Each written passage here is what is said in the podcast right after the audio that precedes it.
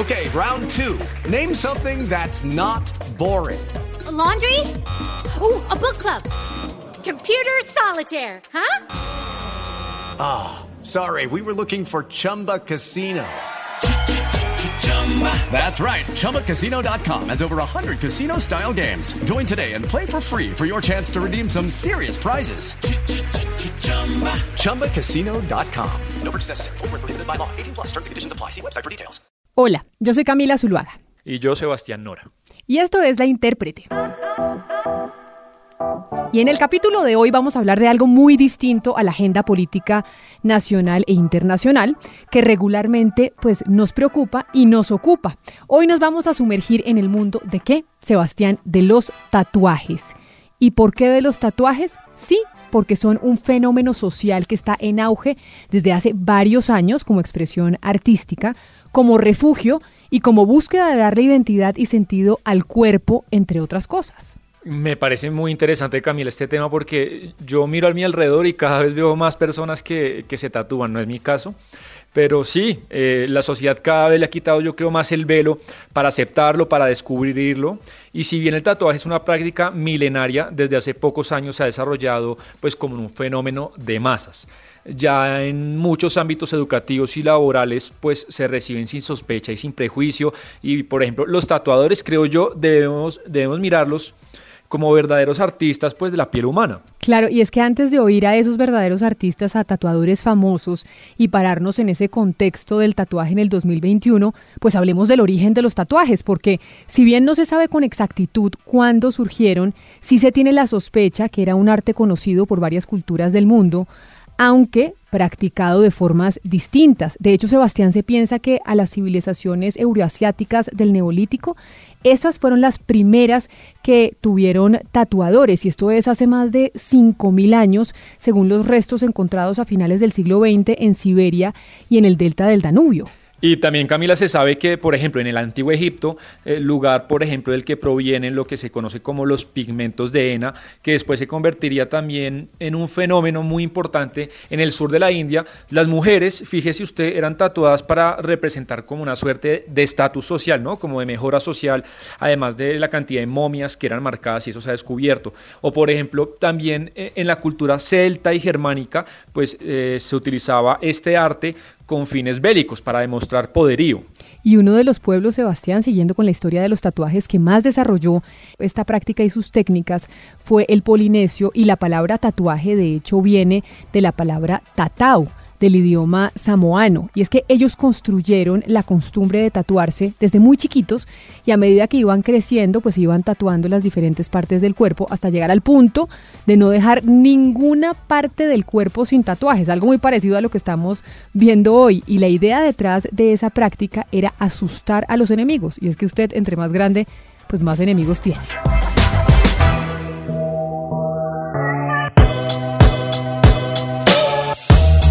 Y viajamos, Camila, unos siglos después, ya durante el Imperio Romano, el tatuaje empezó a relacionarse eh, con los bajos fondos de la sociedad, con la parte más oscura. Fueron, por ejemplo, utilizados como métodos de castigo. Esto provocó que pues, se creara como una mala imagen del tatuaje en el imperio, ya que por ejemplo, a los delincuentes o a los ladrones o a los esclavos se les ponía ese sello y enfrente de sus dueños en la frente para, para diferenciarlos. Y durante la Edad Media, ya que seguimos eh, con la historia, los tatuajes fueron, Sebastián, considerados como algo diabólico. Y yo creo que desde ahí empezaron eh, también a satanizar a los tatuajes, porque de hecho la Iglesia Católica los prohibió apelando a pasajes de la Biblia. A pesar eh, de eso, a pesar de que eso pasó en la Edad Media, sí hubo pues unos señores feudales que les gustaba tatuar las caras de sus esclavos para que todo el mundo supiera la condición social de cada uno, la contradicción de lo que se vivió en esa época. Y ya después, Camila, pues en Occidente, después de unas expediciones que hicieron importantes eh, historiadores, investigadores en la Polinesia en el siglo XVIII, pues se rescató esto, porque se trajeron esos estudios y algunos habitantes de la Polinesia a Inglaterra, por ejemplo, y eso ya empezó a explotar como fenómeno social, digámoslo como fenómeno ahorita que lo hablábamos de masas en la segunda mitad del siglo XX. Pero ahora sí metámonos en el siglo XXI, en el nuestro, Sebastián, que es cuando muchos mitos y prejuicios alrededor de los tatuajes pues empiezan a derrumbarse.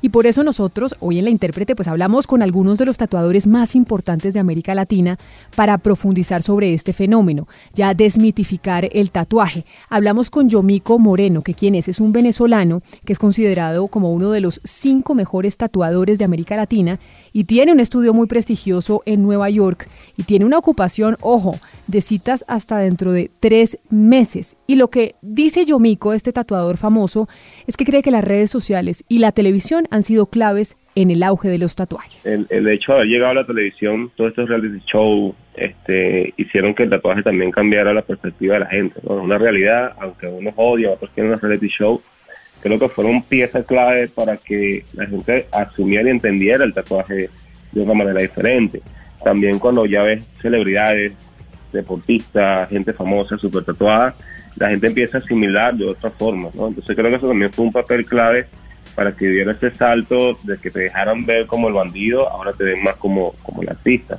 También el hecho de las redes sociales, que la gente empezó a ver ya cosas que antes veía. Antes veía el, típico tatuaje del arco, del corazoncito, amor de madre, este tipo de cosas que ya hoy evolucionó tanto y la gente ya puede ver realmente piezas de arte, obras de arte a través de las redes sociales. Entonces yo creo que esto alimentó mucho el contexto de las personas de cómo percibir el tatu.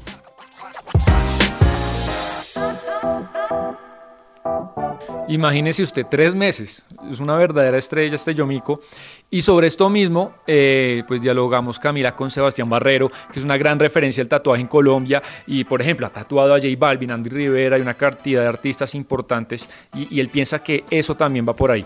Casualmente hace unos días estábamos como con un cliente mío, estábamos hablando del mismo tema y es cómo ha venido la, la evolución de la sociedad como aceptando ese tipo de como de arte, ¿no? Porque a medida que la tecnología, por decirlo así, ha entrado en el, en el mundo del tatuaje, nos ha permitido a nosotros como artistas poder llegar a ese punto, a ser un artista. Entonces, eh, pienso yo que son varios puntos porque tal vez hay personas que son tatuadas, pero no dan el mejor ejemplo en la sociedad y pienso yo que nosotros, por la imagen que manejamos, tenemos una responsabilidad con la sociedad y eso es dar un buen ejemplo, para que asimismo la sociedad nos retribuya con una buena aceptación y con un cambio de imagen ante lo que ven sobre el tatuaje. Sebastián, que está tatuado eh, toda la cara, que es impresionante verlo a mí, tengo que confesar, todavía me da un poco de, de, sorpresa cuando veo eso.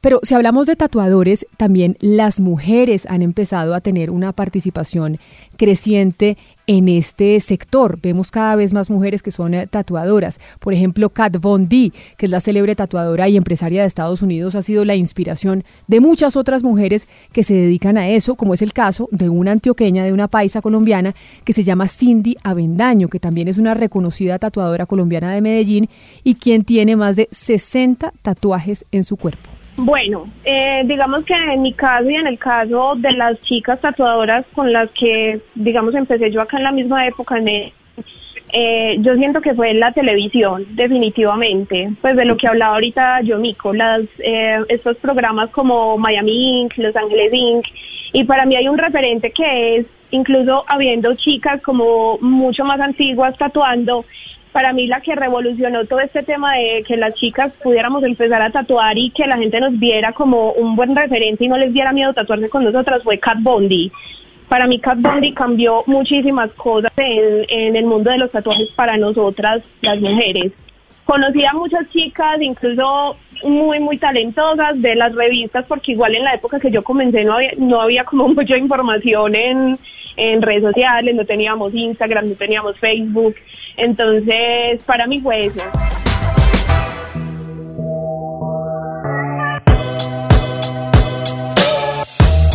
Sin embargo, Camila, yo creo que todavía hay muchas personas que sienten, no sé si prejuicio, pero sí como rechazo de esta idea de tatuarse todo el cuerpo, que no entienden cómo alguien pues, puede cambiar radicalmente toda la estética de su piel. Y por ejemplo, Yomico, el venezolano del que usted hablaba, hace una comparación muy interesante, no sé si a usted alguna vez eh, pues se le ocurrió, y es hacer como una comparación entre las personas que se tatúan todo su cuerpo y coleccionistas de arte, personas que atesoran colecciones dentro de su cuerpo. Es cuando comienzas a apreciar esto de una manera mucho más artística, es como el que compra cuadros, ¿no? el que compra cuadros le encanta tener su sala o su casa llena de cuadros y pinturas, el que colecciona el tatú es más o menos en el mismo sentido, pero ya lo llevas en tu piel, ¿no? Empiezas a coleccionar trabajo de diferentes artistas del mundo, de un estilo, del otro. Empieza como a tener tu propia colección, es tu propia colección de arte que está contigo para toda tu vida. Pues esa comparación que hace Yomiko yo no la había eh, escuchado ni la había pensado así, pero bueno, pues puede tener razón. Pero mire, hay incluso alguien, que, algunos que van eh, más allá.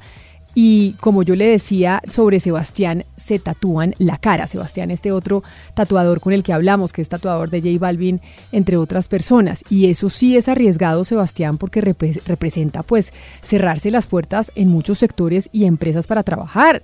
Pues porque por más calidades que usted tenga como persona, pues hay muchas empresas que nunca, nunca contratarían a alguien que tiene completamente tatuada la cara.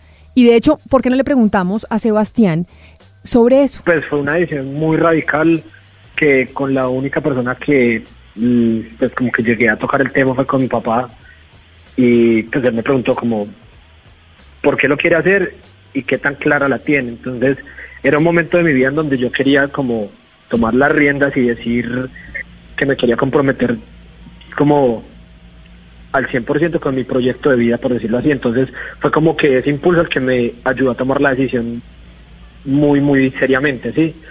Eh, ahorita, la verdad, como dice Yomiko, que él ha pasado por una gran experiencia y, conoce, creo que mucho, mucho más mundo en ese sentido.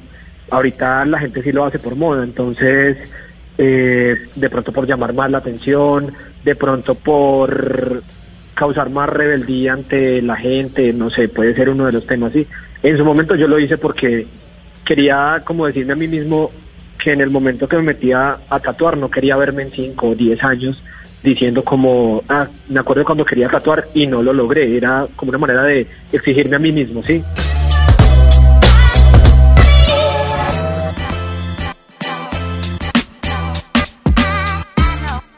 Y algo, algo interesante que provocó la pandemia, Camila, es un gran aumento de la demanda de este servicio, algo que nunca me lo hubiera imaginado. Yo tampoco. Y es que el, imagínense, en coronavirus tatuémonos, pero eso ha ocurrido, pues ¿qué hacemos? Nos tatuamos, porque el coronavirus pues genera una motivación muy particular en las personas para hacerlo y, yo quisiera que Cindy nos explique por qué, porque la gente en pandemia me dice, bueno, ahora sí me tatúo. Y hay otra cosa que muchos clientes me han dicho últimamente, que se tatúan porque con todo este tema de la pandemia, como que dijeron como, no, es que puede pasarme algo, me puedo morir mañana y nunca hice lo que quise. Entonces ahora la gente se está tatuando mucho también como con esa intención, como que no, pues ya todo el mundo tiene tatuajes, yo también me quiero hacer uno y no voy a dejar que pase más tiempo porque puede que pase algo y, el día de mañana no lo puedo hacer. Entonces es algo que también me está comentando mucho la gente ahora. Pero además, para terminar este capítulo de hoy en la intérprete sobre los tatuajes, hay un caso extraordinario y Sebastián atípico de un tatuador que poco se conoce.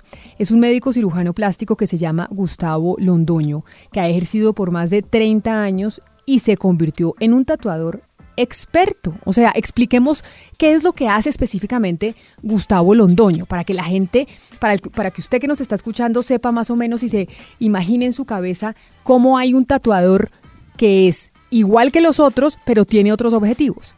Pues Camila, si uno puede trazar un puente entre lo que hace un cirujano y un tatuador, es que los dos son un poco artistas de la piel.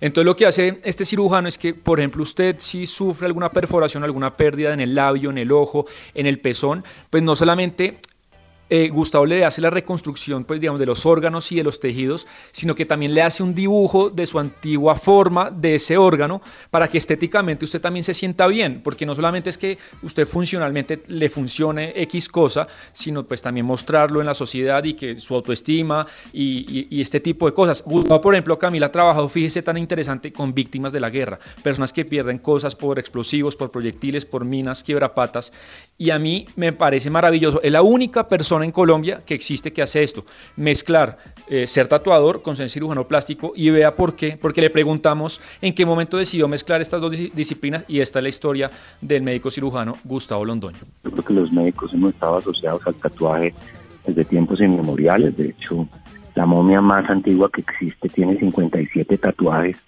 en zonas de inflamaciones articulares que probablemente corresponden a algún tipo de terapia eh, que fue útil para controlar el dolor o alguna manera mágica de mejorar la situación del paciente. Lo que pasó para que volviera a, entrar yo al mundo del tatuaje tuvo que ver con los resultados que tenemos en muchos procedimientos en los cuales las cicatrices que tenemos que dejar pues resultan inestéticas y como parte del armamentario, obviamente sin reemplazar a la cirugía, los tatuajes constituyen una posibilidad pues maravillosa. Entonces, eh, además hay muchos pacientes que no quieren volver al quirófano, por ejemplo, en las mujeres que han sido operadas con mastectomías por cáncer, han tenido tantos traumas alrededor de su enfermedad que no quieren volver a un quirófano ni sentir más dolor, ni tener más incapacidades y hacer la restauración del complejo de areola pezón con tatuajes tridimensionales, eh, pues para mí se volvió en, en el gold estándar y, no volví a hacer esa cirugía, sino que simplemente los tatuó. Pues primero uno no, no se acaba de convertir en tatuador como cualquier tipo de arte, esto es algo que se aprenderá por el resto de la vida. Pero mis primeros profesores fueron tatuadores artísticos. mi primer profesor se llama Camilo Rojas, mi segunda profesora Paola Castro, mi tercer profesor Alwin Pérez. Y después en una academia de tatuaje en Estados Unidos estuve como profesora Chino Merraji, que es una de las personas, digamos, más reconocidas en Miami por su larga trayectoria en, la enseñanza y en el desarrollo de los tatuajes. Ellos me enseñaron a mí tatuajes artísticos y lo que yo aprendí y sigo practicando es hacer tatuajes artísticos y eh, he ido, digamos, utilizando estos, estas técnicas de tatuaje para aplicarlos a problemas médicos. Lo que sí es cierto es que los tatuajes cada vez son más comunes. En Colombia hizo cifras y conceptos esta encuesta sobre lo que están pensando los colombianos y descubrieron o se dieron cuenta, Sebastián, que cada vez son más los que se tatúan. Y si usted mira las nuevas generaciones, es raro el que no los tiene. Usted no tiene, ¿no? No, yo no tengo y no me gustan. Le confieso. Ni tendrá. Ni tendré. No, mentiras, no digamos de esta agua no beberé porque después lo castigan a uno, lo castiga a uno la vida. Pero, pero no, no me gustan y no tengo. ¿Usted tiene no? Pero no, no tengo, pero, pero me está tentando. no. Me, está sí. ¿Pero para qué? porque, pues por lo que usted dice, uno no siempre es el mismo y uno bebe diferentes aguas y Todavía no, pero en un año vuélvame a preguntar. Yo le quería preguntar, por ejemplo, si usted, usted hace hojas de vida o hace entrevistas con personas, que esa persona llegue a hacer la, entrevista con usted y tenga tatuajes, ¿cambian algo? ¿Le, genera eh, la calificación o, le es? No, no tengo prejuicios contra la gente que tiene tatuajes. De hecho, trabajo con gente que tiene tatuajes. Lo que pasa es que no me gustan. Pero no, ningún prejuicio. Si usted se quiere tatuar de los pies a la cabeza, adelante. Bueno, Muchas gracias, seguimos trabajando acá. Bueno, Camila, muy interes a mí me parece muy interesante este mundo y es que, por ejemplo, eh, lo que estamos hablando ahorita, una cantidad de trabajos en los que no contrataban gente por el hecho de, ser eh, de tener tatuajes y ya lo están haciendo. Yo creo que ese es un cambio positivo. Es un cambio positivo y por eso hoy en la intérprete queríamos hablar de esa evolución que han tenido los tatuajes que hoy son protagonistas en el mundo. A ustedes gracias por estar conectados con nosotros, para haber hecho clic en su plataforma digital eh, preferida. Ya saben que estamos en todas ellas. Hoy la intérprete se hizo posible como siempre gracias a la investigación y los textos de Sebastián Nora, a la producción musical de Gonzalo Lázari, a la producción periodística de David Ferro y Jennifer Castiblanco. Nos encontramos en una próxima oportunidad. Todos los jueves tenemos un capítulo nuevo.